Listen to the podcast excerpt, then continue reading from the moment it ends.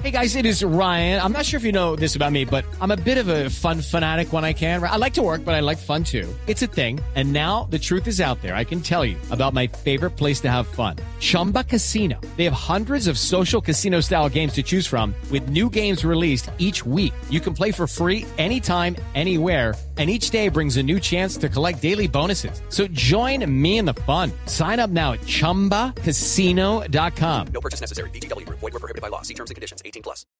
Seguimos hablando en el radar de Blue Radio de una de las eh, noticias de la semana, una de las más dolorosas, seguramente la muerte de 150 personas luego de el choque de un avión Airbus A320 de Germanwings, una filial de Lufthansa, sobre los Alpes franceses en el vuelo que se estaba adelantando desde Barcelona hacia Düsseldorf. Y se abre una puerta muy grande frente a preguntas sobre la salud física y mental de las tripulaciones de los vuelos. Esto a raíz de que se conoce por parte de las autoridades francesas y alemanas de que el copiloto de la aeronave habría deliberadamente chocado este avión contra los Alpes. Se sabía incluso que había tenido episodios serios de depresión recientemente, una cantidad de cosas que generan una cantidad importante de dudas que hoy queremos esclarecer, sobre todo frente a lo que está pasando hoy en Colombia en materia de aeronavegación y en materia de condiciones de nuestros pilotos. Por eso hemos llamado al capitán Jaime Hernández Sierra, que es el presidente de la ACDAC, de la querida Asociación Colombiana de Aviadores Civiles. Capitán Hernández, buenas tardes. Ricardo, muy buenas tardes. Un saludo para usted y para todos los colombianos. Capitán, viendo lo que pasó en eh, Europa,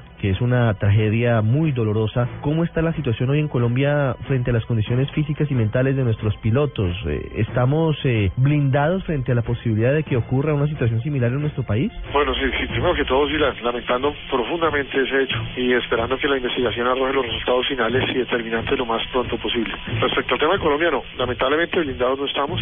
Nosotros venimos denunciando desde hace varios años esta situación. Eh, lamentamos también que, que nuestra cultura, y sobre todo desde el punto de vista del gobierno, haya que esperar a que hayan tragedias para que para que tomen acciones en el caso. El estudio que realizamos en las tripulaciones de Colombia en el 2012, debido a una situación coyuntural gravísima que teníamos de un pasivo vacacional, donde había pilotos de Avianca que tenían hasta cuatro años de vacaciones acumulados, cuando la ley no lo permite, no se pueden acumular vacaciones por fatiga. Nos llevó a realizar este estudio que arrojó resultados que nosotros mismos nos sorprendimos. Los científicos eh, que realizaron y los doctores médicos que realizaron el estudio dieron como resultado una fatiga del 90% de las tripulaciones encuestadas, muy superior al 5, del 5 al 35% que es lo que registran otras eh, investigaciones. Igualmente el exceso de somnolencia diurna de un 93%, cuando estamos hablando de operar aeronaves a 880 kilómetros por hora. Y el tema de la depresión. Llegó también un caso alarmante que cuando nosotros lo vimos, desde el comienzo nosotros somos conscientes de, la gravedad de que el 50% de los encuestados tenía ya problemas en este aspecto y acudimos a las autoridades, acudió al Congreso de la República precisamente para blindar que usted me está preguntando y donde lamentablemente el mismo director de Náutica Civil de su momento, doctor Santiago Castro y todas las aerolíneas fueron a atropellar el proyecto de ley que el senador Galán muy valientemente, porque sabía el riesgo desde el punto de vista de opinión pública y de una industria tan poderosa en Colombia, radicó el proyecto, el cual obviamente con ese lobby tan perverso como fue calificado en el Congreso no pasó. Capitán Hernández, ¿cuál es la principal carencia hoy en eh, condiciones físicas y en eh, condiciones mentales de los pilotos? Que son gente muy preparada, que son gente que trabaja muy duro, pero que también tiene dificultades. ¿Cuál es eh, el sentimiento que hoy se percibe entre su gremio? Descanso, Ricardo. Colombia, eh, a través de la náutica civil, que no le compete, ha establecido las jornadas laborales de las tripulaciones y adoptó, por solicitud de las aerolíneas, los máximos tiempos que hay en la industria. Y tenemos 12 horas 30 de trabajo al día. Pero en la industria internacional, cuando se trabajan 12 horas 30, hay unas limitaciones. Hay una limitación de aterrizaje. Se debe tener un, descanso adicional para poder recuperar el cuerpo y la mente y que haya un descanso adecuado para que estemos en óptimas condiciones al frente de los controles de una aeronave. Entonces se adoptaron los máximos, pero no las condiciones que se deben tener para los máximos. Entonces nosotros en Colombia trabajamos 12 horas y media diarias y realizamos 7 aterrizajes diarios en jet y 8 en turbohélice lo cual excede cualquier parámetro científico y normativo internacional. Capitán, eh, para ponerlo en, en términos eh, claros, ¿cuál es la jornada en promedio que tiene diariamente un piloto en Colombia? En Colombia la jornada normal es de 12 horas 30 y cuando pasa algo, que se daña un radar, que se dañan las comunicaciones, que llueve algo, eh, eh, establecen una hora extra más para vuelos nacionales y dos horas extra más para vuelos internacionales, llegando a volar 14 horas y media. ¿Cuántos vuelos puede hacer un piloto en Colombia? Vuelos domésticos, es decir, Bogotá-Cali, Bogotá-Medellín o Bogotá-Barranquilla al día. Al día siete trayectos, siete aterrizajes.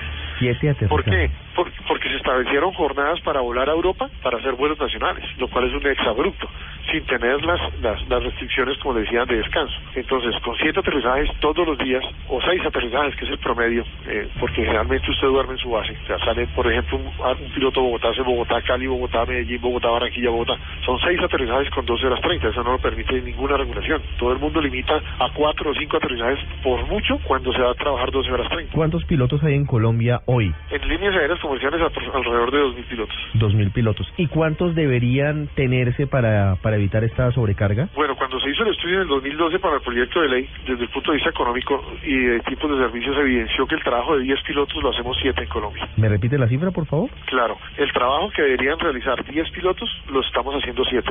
Es decir, faltarían el 30% de, de los pilotos en Colombia. O lo que significa también es que las aerolíneas están eh, eh, quedándose con un 30% de la nómina eh, como parte de sus ganancias y que deberían reinvertirlo en seguridad para mitigar la fatiga. Si hacemos las cifras, faltarían más o menos 600 pilotos. Apro- aproximadamente y que los hay porque en Colombia hay muchos pilotos Mm. somos un país eh, de mucha aviación con una historia y una trayectoria importante y reconocida a nivel internacional cada vez que hay una convocatoria cualquiera empieza aparecen 800 y 900 pilotos aplicando para 10 15 20 20 cupos que ofrecen las compañías más o menos en promedio por cada curso ¿Cada cuánto tiempo descansan los pilotos en Colombia? lamentablemente con la regulación que tenemos hoy podemos llegar a trabajar 17 días continuos 17 días. 17 días ¿Y descansan cuánto? ¿Uno o dos días? Descansamos, nosotros tenemos nueve días libres en periodos de 24 horas, lo que reduce eso a cinco días. Entonces, un ejemplo claro es que yo puedo volar de lunes a viernes, el viernes termino a una a la una de la tarde y como tengo descansos de 24 horas, el sábado a la una de la tarde arranco otra vez con otros cinco días. O sea, realmente no hay interrupción de servicio y eso es lo que lleva a una fatiga acumulativa grandísima, que es lo que se reflejó en el estudio. Capitán, ¿y qué dicen las autoridades? ¿Qué dice el Aerocivil? ¿Qué dicen las aerolíneas frente a sus peticiones? Bueno, yo al pan pan y al vino vino, yo dividiría la, la aeronáutica civil en dos. La, somos optimistas. La llegada del doctor Remis en la aeronáutica civil ha generado una, una esperanza en nosotros porque nos está escuchando. Escucha la problemática. Eh, los funcionarios que ha llevado son personas eh, que en este momento gozan de toda nuestra credibilidad. Ellos obviamente exigen todos los estudios técnicos y toda la sustentación de que nosotros llevamos y estamos trabajando seriamente en eso. Pero eh, se dos. Antes de, cuando estaba el doctor Santiago Castro y, y hacia atrás, la verdad, muy preocupados porque simplemente la Aerocivil era una oficina eh, de, la, de las aerolíneas y ellos simplemente, básicamente, hacían lo que las aerolíneas requerían. Y en el tema de violaciones que, se cometen lamentablemente al reglamento aeronáutico casi que a diario, la aeronáutica no hacía sino tapar muchas de esas infracciones y no, no multaban las compañías.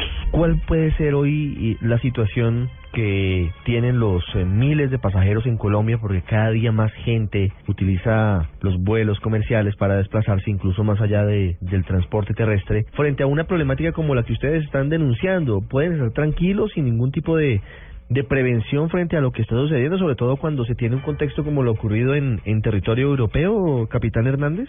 Mire, perdóneme, le voy dar dos respuestas al respecto. Primero me voy a referir al tema de gobierno.